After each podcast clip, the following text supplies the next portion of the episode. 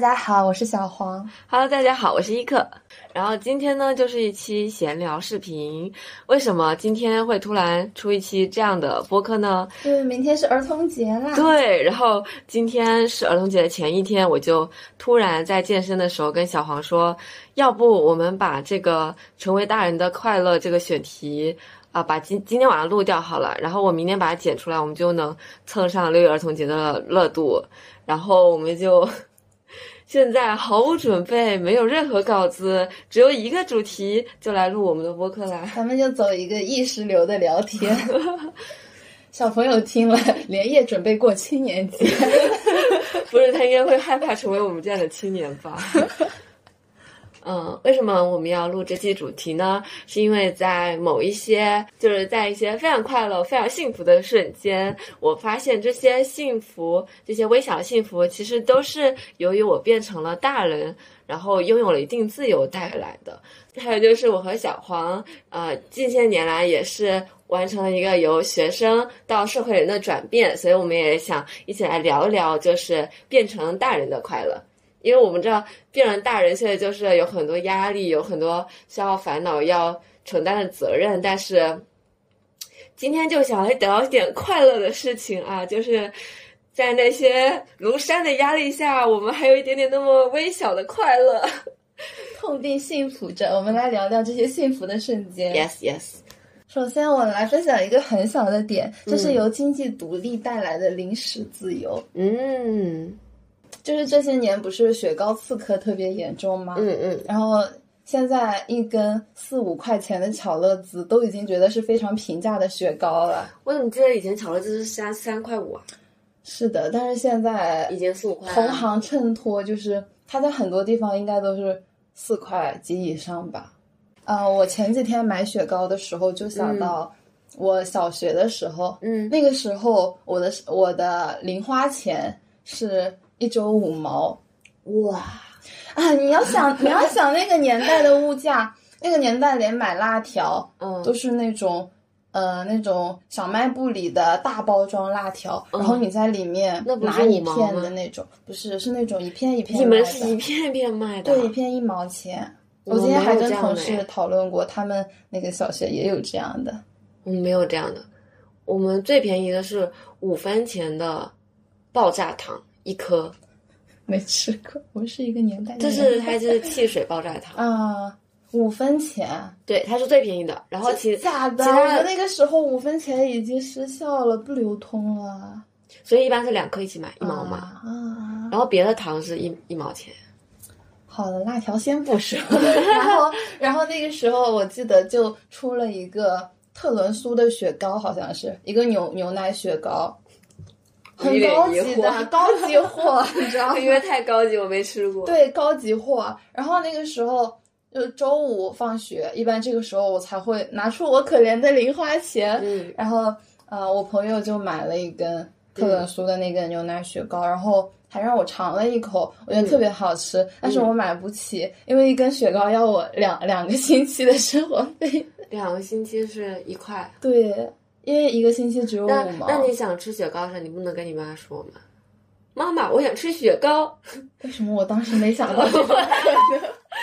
怎么回事？怎么会？对呀，现在想想，直接让他们给我买不就好了？对，就是有东西能让父母买，就最省钱的。对，但是现在就雪糕种类也很多，然后不知道为什么那些雪糕都走轻奢路线了，真的离谱。但是经济独立就可以让我在看见十几块一支的雪糕的时候，也是可以买下来尝尝的。确实，但是你今天晚上才刚跟我说，因为逛雪糕店看到一群刺客，然后 对，说实话，如果是我自己，我可能就买了。嗯，但是他们都在那边说好贵啊，我就觉得你的工资好像不够，就是资格说贵吗？我 跟。我的同事在一起提醒我，我的工资跟他们属于一个范畴。这个工资不允许。真的，平时逛商场还以为自己是什么富婆呢。哎呦，真的逛商场十几块买了就买了。今天跟他们在一起，六块真的很贵，十几块可以买，是不是可以买 DQ？还是 DQ 也买不起？买不起。上上周试了 DQ，好像三十八一个。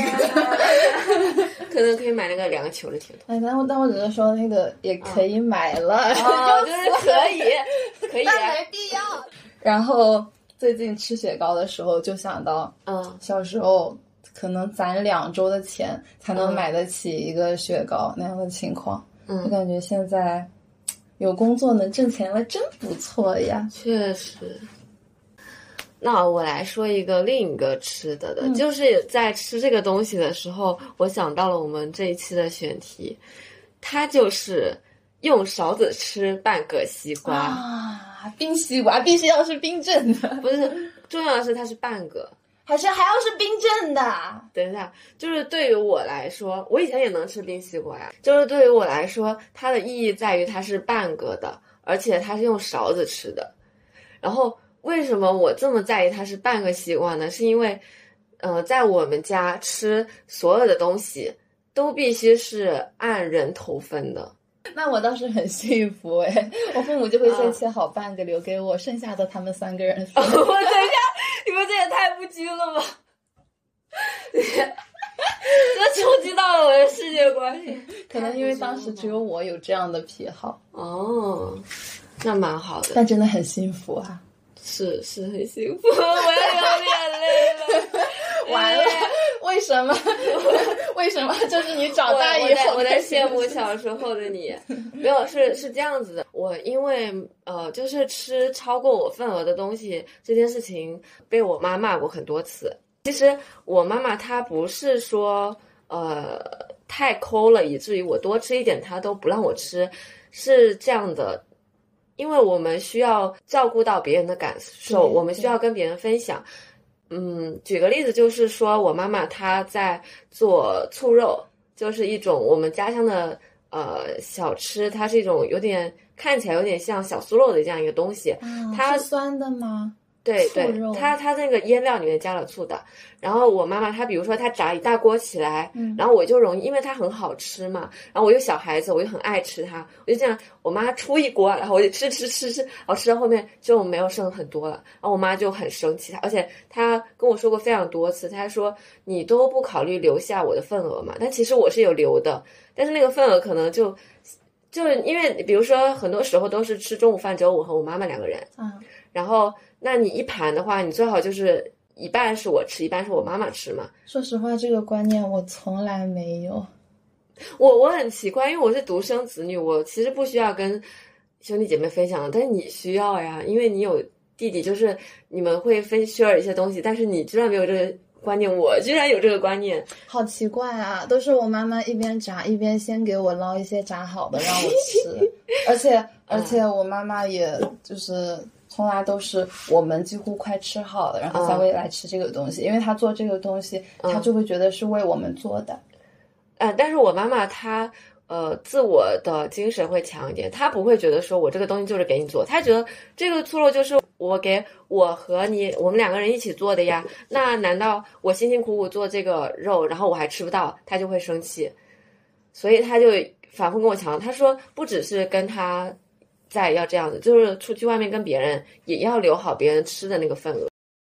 但是我觉得，其实现在在吃席上也是，其实大家都有这个意识的，就是比如说上来一个一盘东西，比如说那个炸虾的天妇罗，大概有可能有十二个，然后我们一桌有十个人，那就没有办法一个人吃两个，所以大家就会默认只会夹一个到自己碗里，然后剩下两个到时候再分喽。比如说，呃，可能呃这个妹妹她年纪小一点给她，或者是这个人他比较今天比较辛苦，我们多分给他一个。但是这种事情如果在我家的话，嗯我们家比如摆宴席，那我父母就会觉得这个东西做了，我们是应该多吃的，甚至会在嗯端上去之前特意留我们的份，让我们到时候去厨房吃。哦，完了，真的完全不一样呢！顺便把母亲都给讲了。那也没有，我母亲里面没有这一趴的，嗯，但是确实是一种碰撞哈。那么这样的均分的观念就导致了一个问题，就是我我在被说了很多次之后，我每次比如说家里有虾的时候，我就会大概估算一下，我大概一个人能吃能吃到了，比如说我们在场有三个人，我就把它分成三份，然后我吃只会不超过我那个个人份的份额。那么关于西瓜这个问题，就是我们都知道切半个西瓜，然后拿一个勺，然后我们吃那个冰镇的西瓜就非常爽嘛，对不对？夏天的时候吹着风扇或者是吹着空调，然后坐着，然后吃这个冰西瓜就非常舒适。对，但是有一个问题就是。我们家是三个人，如果你要吃半个西瓜，那按照均分的这个概念，别人也得吃半个西瓜。那但是买两个就行了呀。天哪，我们小小的冰箱塞不下两个西瓜，芥末小，就是就是一般买西瓜，他就买比较大的一个，不会买那种特别小的，因为特别小它的瓜它容易里面不是那么熟嘛。我从初中住校的时候，嗯每次回家之前，我父母都会买好西瓜冻在冰箱里，我回去给我吃会我半个。半呃，我流没有这就是在你说之前，我都没有意识到这是个多么不均等的事情。不是，但是我我妈妈也会，就是我爸妈他们知道我特别爱吃荔枝，但是荔枝特别贵，然后我们家就是那种基本你不会见到有任何贵价水果的东西，就是冰箱里都是一些你能吃到都是一些比较便宜的水果，但是就是因为我很爱吃荔枝，所以我。嗯，爸妈就会在我呃周末回家之前买好荔枝冻在冰箱里面，并且他们自己也舍不得吃，他们可能就会呃吃一些吃几个，然后他们觉得这是我爱吃的，并且又是比较贵的东西，他们就宁愿会让多一点给我吃。但是西瓜这个问题就是，就是淳朴的放不下吗？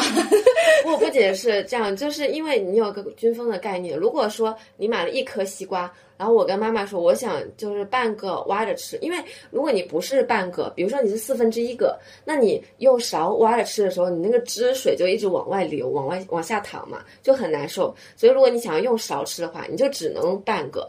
但是半个的话，那你剩下两个人你就得分四分之一个瓜呀。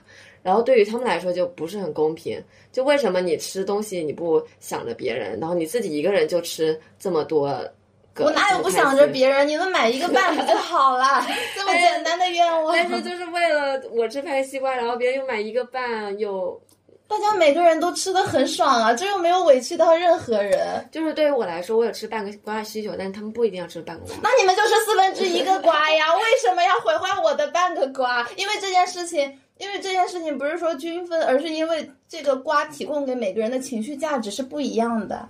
是这样，但是我们家他吃瓜的方式是这样子。我去你们家不会跟你们吃 西瓜，但是你们超爱西瓜。给我单独买半个吧，求求！我给你单独买一个。我自带的冰箱去。不是，就是我们家吃瓜的方式是这样，他们就是通通都切成片的，你知道吗？他们就把一个瓜先。切成切成那种很小的三角形的那种吗？对他们先把它切成四分之一个，然后就切成那个片反正也得是四分之一。哦，不是不不不，它不是这样，它就是你切四分之一之后，你就开始切片，然后切片之后你把它吃。如果你吃完还想吃怎么办？继续切，就是切那个剩下的瓜。所以你是不一定会切到多少个瓜，有可能你切的就是。八分之三，我我认真的想一个数，有可能会是八分之三、八分之五，都有这种可能。这跟我能吃二分之一的有什么关系呢？剩下的瓜是几分之几，我又不在乎。可是我能吃二分之一个呀。其实大家是一个比较随意的状态，但是如果你真的就是你率先切了二分之一，就是这种情况，在我妈妈眼里，她是一个比较贪心，而且比较不顾着别人感受的这么一个。他就你应该跟他正面交锋，他我肯定交锋过呀，然后被他骂很多次呀，然后我也有试过提出，然后可能对于他来说，这对于我来说是一种观念上的教育，而不是说一定不让我吃半个瓜。他不是在乎那半个瓜，他是在乎我有没有想着家里人，有没有想着可是，一说荔枝是不均等的，那我就更好奇了。怎么说呢？因为荔枝你也没办法分成几颗吃吧。虽然我其实我吃的时候我会留给他们的分的，嗯，因为我已经被教育成这样了，因为我被骂了很多次，所以以后我吃的真的都是均等。所以我跟你说，我跟你去吃海底捞的西瓜，我绝对不会把你端上来的西瓜全部吃掉的，我会吃掉一半，然后一直在盯着下一半，看你到底吃不吃不吃。嗯，是的，是的。确实这样就相处起来很舒服。对，就是我是一个有边界感的人，边界感从小养起。但是当我一个人二十二岁了，得知吃半个西瓜是没有边界感的。不是，但是我二二岁了，我就可以。恭喜你享受到了我两岁开始享受的待遇。我我现在你知道吗？其实我也可以吃切片西瓜的，我没有必要非要吃半个这么多，但是我就是想吃半个。好了不得！我现在恭喜你！我现在就在弥补那个以前吃恭到。喜一个！你也不要这么。好残忍，反复鞭尸。对，好了，那就这个我的西瓜说完了，到你了。那我扩展一个刚才的，上一个讲雪糕的时候有提过一嘴的辣条。嗯，我是一个特别喜欢吃辣的人，看出来了。但但是是一个很菜吃不了很辣的人，听你听 你乱讲。就是又菜瘾又大。小学的时候，嗯，也是被五毛钱制约着，然后也不会吃太多那种重油重盐的东西。嗯还有就是每次在家吃的时候，父母看到他就会讲，就说你这个不健康，确实不健康，垃圾食品都不要学我。从我去年毕业一个人住以来，就放飞自我，然后家里就经常买那种一小箱一小箱的辣条，就嗯还是特别辣的那种，比如麻辣王子，重油重辣。我也是诶，就是我家里不让我吃零食，然后我自从自己住之后就开始零食不断，然后饮料不断。对，那导致的一个问题就是，我大学之前长痘都是几天都消的，然后这一次去年七月开始长痘，到现在都没有消过。但我觉得，嗯，自由不一定是好事，这个自由还是得控制一下的，因为我觉得长痘跟这个没有关系，我有觉得是，关系，我觉得是因为杭州的气候。有关系的。我我立竿见影的，嗯第一天吃两包以上的麻辣王子，那你不第二天冒吃之心痘后，，你不吃之后就不长了吗？可它不会消呀，是冒心痘。哦，我懂了，就是吃了会长新的，不吃也不会消。它可能有在慢慢变好吧，这个痘就长得很慢，可能跟气候什么的有关系，但跟辣条绝对脱不开关系。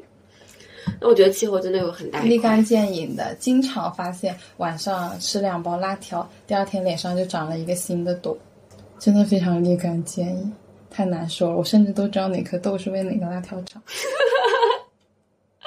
这个痘它叫麻辣王子，这个痘它叫亲嘴烧，还有别的辣条吗？我不认识别的辣条。吃亲嘴烧啊？我不认识别的辣条的人都不会吃卫龙的。可是我就不我我不吃辣条，我就认识这两个。你再说点别的但是。还是感觉随时可以吃到想吃的东西。（括号比如适量的辣条是一件很幸福的事情。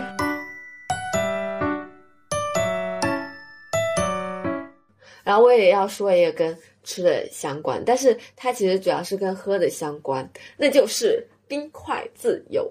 因为我们家也是管管管比较严嘛，然后就是零食不让吃，饮料不让喝，然后也不能吃太多冰的。嗯，在比较小的时候，家里其实是会从那个雪糕的批发的那种小卖部一箱一箱的批发回来，然后就是可以吃一些雪糕，但是一天只能吃一根。嗯，我们家小时候也有这个规定。对，因为吃太多你可能会拉肚子嘛。但是这个其实还好，因为我没有特别爱吃雪糕。我在意的是什么呢？就是冰块这个东西，因为你们能想象吗？就是那种呃雪碧呀、然后那种呃可乐啊的广告里面，呃倾斜的玻璃杯，然后那个冰块哗啦啦清脆的滑落那个杯子，然后可乐，然后还或者是雪碧，然后倒进去，然后呲啦那个气泡冒上来的那个场景吗？然后冰镇才是可乐的灵魂。对，就是我们家他不太提倡你去吃一些很冰的东西，就是雪糕已经是因为雪糕它没，是这样的，都会管不健康。对他就会觉得呃你会湿气太重啊或者什么的，主要是雪糕这个东西它也没办法不冰嘛，但是别的东西。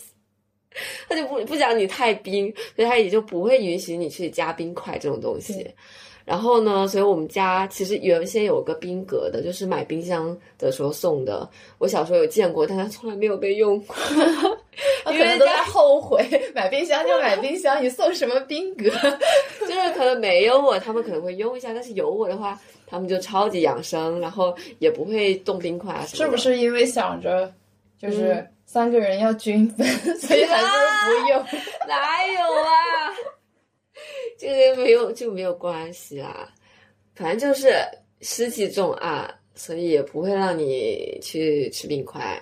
但是呢，你要知道，就是有些东西的灵魂，它就在加了冰块里面啊。夏天没有冰块是不行的。对，然后我现在真的就是我在我出租屋里面只买了那个冰格，嗯好大一份，然后还有那个好像在带货啊。一那些拼多多好物拼多多随随便买的，很很便宜。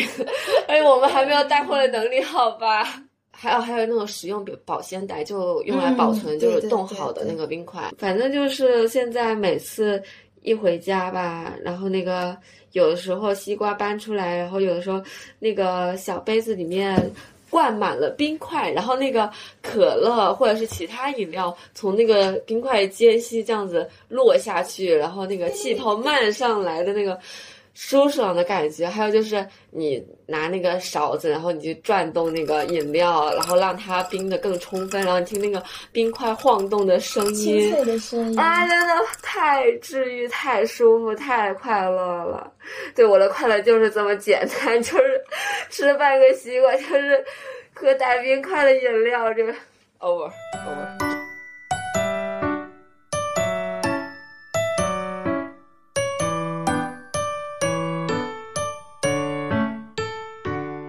经济独立给我带来的第二个比较快乐的点是游戏自由。嗯因为我在上大学的时候就玩一些 Steam 游戏，嗯，但那个时候就很多游戏几百块，我觉得还是蛮贵的。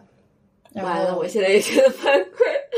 然后就都没有买过，嗯基本上就是如果朋友有，然后就借他的号玩这个样子。嗯我现在也没有买很多的 Steam 游戏，但是就是有想玩的游戏的话，就会直接跟朋友约去那种包厢玩，去游戏厅的包厢玩，嗯，然后里面氛围又很足，并且觉得几个小时一百多块是能承受得起的价格。嗯，我也去过，对，真的很快乐。然后上大学的时候就就没有拥有过这种快乐，并且嗯我当时应该也不觉得花几百块钱打游戏会是很快乐的事情，就是 就是从人想象不到的快我真的乐。是金钱失去的痛苦已经大过了这么快乐。嗯，然后现在我还有一个计划，就是等明年搬去新房子了，就买两台 Switch，、然后嗯两台有一台是送我的吗这个样子，有一台是送我的，因为我可以跟小？李竞争一下，我那那他肯定可以竞争一下，咱们整一个末位淘 汰，哎。不是，那他肯定没有我陪在你身边的时间长。那你想玩游戏的时候，他在不在呢？是的，是的，是的，你说的对。目前就是这样，就这样 over 啦。现在很忙呢，没空打游戏。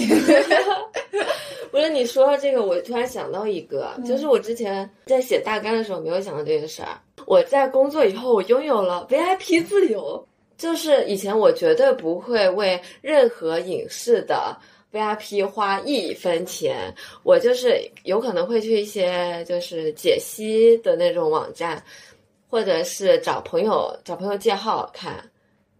嗯，然后就得四处乞讨，有不同朋友代表了不同的视频网站。五月乞讨一分之一已完成。现在我就是已经开了那个爱奇艺的，而且是包月的，很豪华，阔绰，包月的呢。而且我，居然开得起好多个月的，而且而且而且我最近因为爱奇艺确实上剧还可以，这里没有它的广告，我也没有。别说了。腾讯其实我也有，但是腾讯我是跟一个朋友，我们两个呃一起开的那个年卡。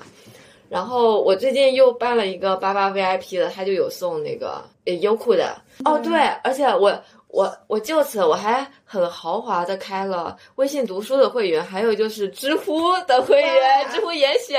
甚至你还用钱加入了微信读书挑战，然后失败了。对我失败了，就那个三百六十五天的那个挑战，我就是连续六天忘记打卡，然后有就是钱真好啊！透支五十块，有钱特别好被骗。嗯我有了被骗的资格。就是我开的时候，我就偷偷在我那个无人关注自己发疯的微博发了这么一条，我就说我知道这是毅力水，但我还是冲了。然后果然在今天我就交了这个钱。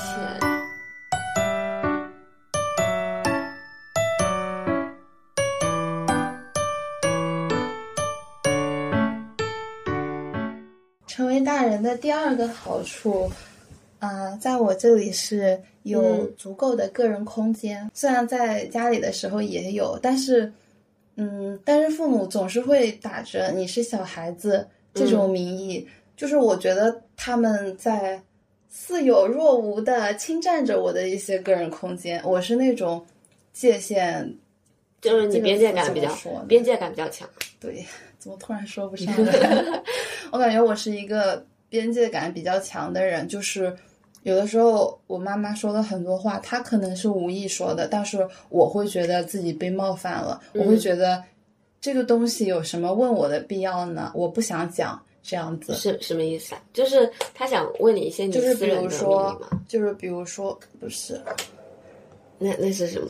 就比如说我周末吃了什么，我和谁出去逛街，哦，但是我觉得这个是可以讨论的一个问题耶。别人家家里的小孩是会有什么事都会跟爸妈讲的，我也有什么事都讲，但是就是他们是一种分享生活的那种态度，所以他们就会说，我周末和谁谁去吃了什么什么。不一样，我是嗯会分享的那种小孩儿，嗯我也是会觉得边界感被侵犯的那种小孩儿。我跟他们分享，跟他们问我，我感觉是不一样的。就是说你自己讲可以，但是他们想问就不行。对，其实我跟我跟我妈妈，就是一些像好朋友的瞬间，嗯，但是我还是会觉得我的一些东西，在他母亲的立场上，我会觉得自己被侵犯了。就比如他可能会问我跟我男朋友最近有没有一起出去玩啊这种。但是这些你变成大人以后，他也不，他也还是会问你啊。那你现在拥有了自己的空间以后，对于这些窒息感有什么改变吗？因为这些是窒息感的来源之一，但并不代表这个事情就可以解决所有的这些逐个击破。那有没有一些例子是你觉得之前那些窒息感，由于你在家里，你住家里，你的边界被侵犯，但是现在一个人住之后就没有了的事情？我在家的时候，如果寒暑假，然后跟朋友出去玩，我们住在镇上，然后离市里还挺远的，要坐一个小时公交车。那个回镇上的公交车每天晚上六点就是末班车了。嗯然后我经常早上九点到那边跟朋友玩，但是晚上五点就要开始赶车回来了。而且我的父母会在五点左右的时候就给我发消息，催促我说有没有到车站，有没有坐上那班车。嗯就是我的任何一个假期，只要我，呃，回家跟我父母待在一起，然后我出去找朋友玩的时候，都不能在任何一个朋友家借宿，每天晚上一定要在六点或七点这么一个时间点之前回到家，嗯。不然的话，呃，之前有一次我记得是没有赶上末班车，嗯，但那个时候我就有点摆烂心理，我想反正也没赶上，那个时候很早呢，才六点多一点，我还在想跟朋友吃个晚饭，结果我爸就我爸就给我打电话说我是不是没赶上车，然后他说他现在过来接我，我那个时候就感觉蛮无助的，虽然他们可能不知道多玩一两个小一两个小时，那你对我来说是什么？那他不是还没出发，你可以直接说我还想再玩一两个小时，反正你要来接我，那你就玩一两个小时是这。样的，是是能说，但是我感觉他们这样步步紧逼有点，因为我毕竟是大孩子了，我有我自己的安排，嗯没赶上就没赶上呗。就是他们，就是他们搞得会比较紧张，嗯，会觉得就是一切东西都可能伤害我这个样子。对他们其实是怕女孩子一个人在外面不安全。那我感觉这个还蛮让人窒息的。然后现在我在外面的话，比如我周末跟哪些朋友在一起玩啊，这些嗯，就不告诉他们就好了呀，主动逃离。你说到这个，我也有，我大纲里面也有一部分是想讲这个的，嗯，就是去朋友家借宿的自由。对，因为像我现在的状态是，我我和小黄都在杭州，然后我们各自租了一间房子，然后我和小黄的状态就是啊，小黄他还没有我那么自由，因为我有电动车，所以就是被地铁 约束了对自由。他被地铁约束自由，但是我有电动车，所以每次只要呃有任何事情，比如说我的猫把我的被子 咬了，或者是有的时候我想找小黄聊天，然后有时候想找小黄录播课，或者甚至是说有的时候我任何事情都没有，我就是想来找小黄过个夜，我们两个一起睡一晚上，然后我就可以直接开电动车到他家，然后我们在他家留宿一晚上，不是，应该是我在小黄家留宿一晚上。爱玛电动车，去任何你想去的地方。可是我不是周杰伦也在骑我。可是我不是爱玛电动车，我不是爱玛电动车，我忘记我什么牌子的了。周杰伦，周杰伦带女朋友打开车库，滴滴滴车库，丢丢丢丢丢，丢丢丢丢，这一排都是我。走兜风。我虽然没有像小黄这么夸张，小黄他是就是在家的时候一次都不能在朋友家借宿，是吗？嗯，但是我是可以的，就只有一个人有这样的特权，就是我在家里，就是从小学开始就跟我是好朋友，并且他小学开始就品学兼优的这么一个呃朋友啊，他是过了我妈的名录的，就是。别的朋友让我去留宿，他可能不让，但是这个朋友让我去留宿，他就可以。特权。但是就算是那个朋友说，也不是次次都可以的。我们基本上都是有一些比较嗯正当的理由，比如说，呃，我要跟他第二天出去旅游，然后我就说啊，明天他妈妈会载我们两个去车站呐、然后所以我需要提前一天在他家住，然后就这样我们拥有了就是一些闺蜜夜聊的时间，但是大部分时候我不能说就是。妈妈，我明天想去叉叉叉家住，她就会同意，她就说你没事为什么要去别人家，或者说是是。谁知道你是去别人家还是出去鬼混？啊？对他会有这种担心，因为他是担心小孩就是学坏嘛，在外面鬼混或者是你撒谎，他都不知道，所以他就特别不放心，特别是你是一个女孩，他就特别不放心你在外面住。我现在还什么名目都不行，每次回家他们都会开车把我送到高铁站门口。那我也会，但我觉得这就是一些不用自己搭公交车的快乐。就是就是说，哪怕是你的那个名目，啊不他们会自己送我，他们不会让我有这个机会。好愁啊！他们想的不知道怎么过的，所以我们现在所以成为长大了，大人真好啊，我们就可以随便想住谁家就住谁家，好嚣张。超级嚣张。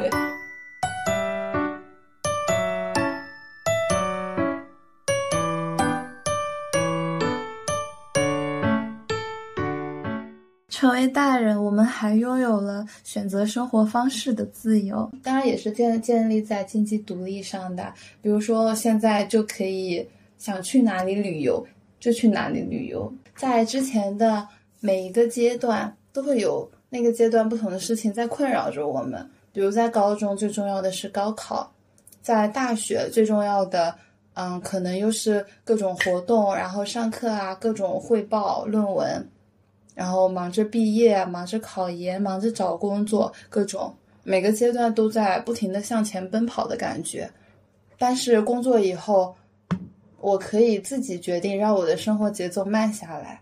就是你选了不跑了，你选了慢跑，你选了散步，就是在上学的时候，你可能会被各种同学、老师就随时可能会找你、叫你，嗯会处于一个待命的状态。嗯当然，我现在不是这样的状态，主要取决于我的心态特别好，嗯把生活跟工作分得很开。是就我们又有一个工作号码，然后基本上工作时间以外我都不会登进去。在学校里的时候，基本上是二十四小时待命那种状态，虽然也没有这么夸张，但是也绝对谈不上有大把绝对自由的时间。因为你自由的时候，嗯、叫你清点大学习，你也只能清点大学习啊。是的，那个时候我 你就绝对不能切换号，你要是看不到那个消息完了，团支书要上门来找你了。是的，会有一些突如其来的让填表格这种事情，对对对并且要求你多早之前必须完成的。是的，但是在工作以后，我的心态就变了。因为老板付费买的只是上班的那段时间。是的，有升职加薪意愿的朋友们不要学我，只要我不想当领导，就没人当得了我领导。非常潇洒。然后就像我说的，我的工作微信是下班时间从来不会打开的，只要我每天下班以后站起来离开工位，剩下的时间就全都是我自己的，基本上没有人能再把我叫回去。然后我就会找，我就会不知道去哪个号码找小黄，因为我们之间有半个小时的下班时间差。我经常上了班，然后我就习惯性的摸鱼，我要去找小黄，然后给他发公众号，发现他 迟迟不回。第二天开始回，我就我就一看时间啊，这个人下班走了。现在在读你这篇公众号是要收费的。没有，然后现在我们有个解决方法，就是把小黄的工作号和生活号拉一个群，这样子，他不管生活还是工作号都能接到我的消息了。复杂了一可方便了我。我是不可能开两个号 check 消息的。好的，那个号是另外的价格，那个号是付费的，付费订阅号。是是是，那个是有时薪的，加班三倍。咨询咨询还得那个。咨询还得付费呢，付费提问。我觉得听到小黄这么说，就是我也是觉得说，这个经济独立真的就是可以自己选择自己的生活。虽然说我上大学的生活费其实不是我父母给的，就他们父母就是一直会给我个压力，就是说家里挣钱特别特别的不容易。然后呢，你虽然花的不是。我们的钱是你奶奶的钱，但是呢，你也就是不能花的太大手大脚，然后再加上我们的大学时期是其实是和疫情有一个很大的重合的，对。然后我们在那段时间，不仅是金钱吧，就是没有办法在一个比较大的空间里面去实现我们想要的那种生活方式吧。对。然后我现在。工作之后，一个是自己的钱自己花的，就是心安理得啊。父母再也没有办法，就是把任何吃苦、那些贫穷那些东西都放到我身上，因为我我求的是我自己，我花的是我自己的钱，主要是离得比较远，他们也管不着。本来大学他们其实也管不着。但是我心里会有一个枷锁嘛？谁懂啊？哪个大学生每天只能出门三小时啊？真的好难受。而且我还拿了三小时去做家教，我更惨了。就我的学妹们，就因为他们也是见证了我大学生活的嘛，他们就问我说：“你现在是找了什么工作啊？为什么你每天就是看起来都这么的开心？” 我说其实跟我找什么工作没有关系，我只找一个普通，呃，但是钱也并不是很多的工作。伊克说，要不是这个逼工作，我会更 开心。对，当然钱更多，我会更开心的。但是就是你有一定的生活基础，然后你养得起自己，虽然你可能会月光啊，现在这样子，但是你可以就是一定的限度里面选择你自己的生活方式。比如说，其实如果我有更多的钱的话，我可能会去，我可能会去更远的地方旅游，然后我可能会去看呃一些更多的演出，比如说演唱会啊，我现在就买不起演唱会的票啊。看台的话也很难抢嘛，然后而且看台就已经三百多了，但是你去看音乐节或者是你去看一些 live house 的话，就是没有那么贵嘛。然后包括音乐节，我也会，我就会选一些阵容我又比较喜欢，然后价格也是我可以比较承受得起的音乐节。穷有穷的过法，都可以很快乐、很自由。是，主要是当你有了真正属于自己、自己产出的金钱，那真的是不一样的感觉。可以合理的分配我的金钱，去完成一些我自我人格上的实现。我本来还想说一个是。一个人的房间的这个问题，但其实这个问题我在第一期我们博客里面就讲过了嘛，所以我也就不赘述啦。我就在这边提一嘴，就是有自己的房间，那是很快乐的事情。而且你真的就是你会有一个主人翁的意识。我自己房间里的那张小床上，真的睡过很多妹妹，就是我所有的朋友，他们来杭州玩，我都直接让他们借宿我家。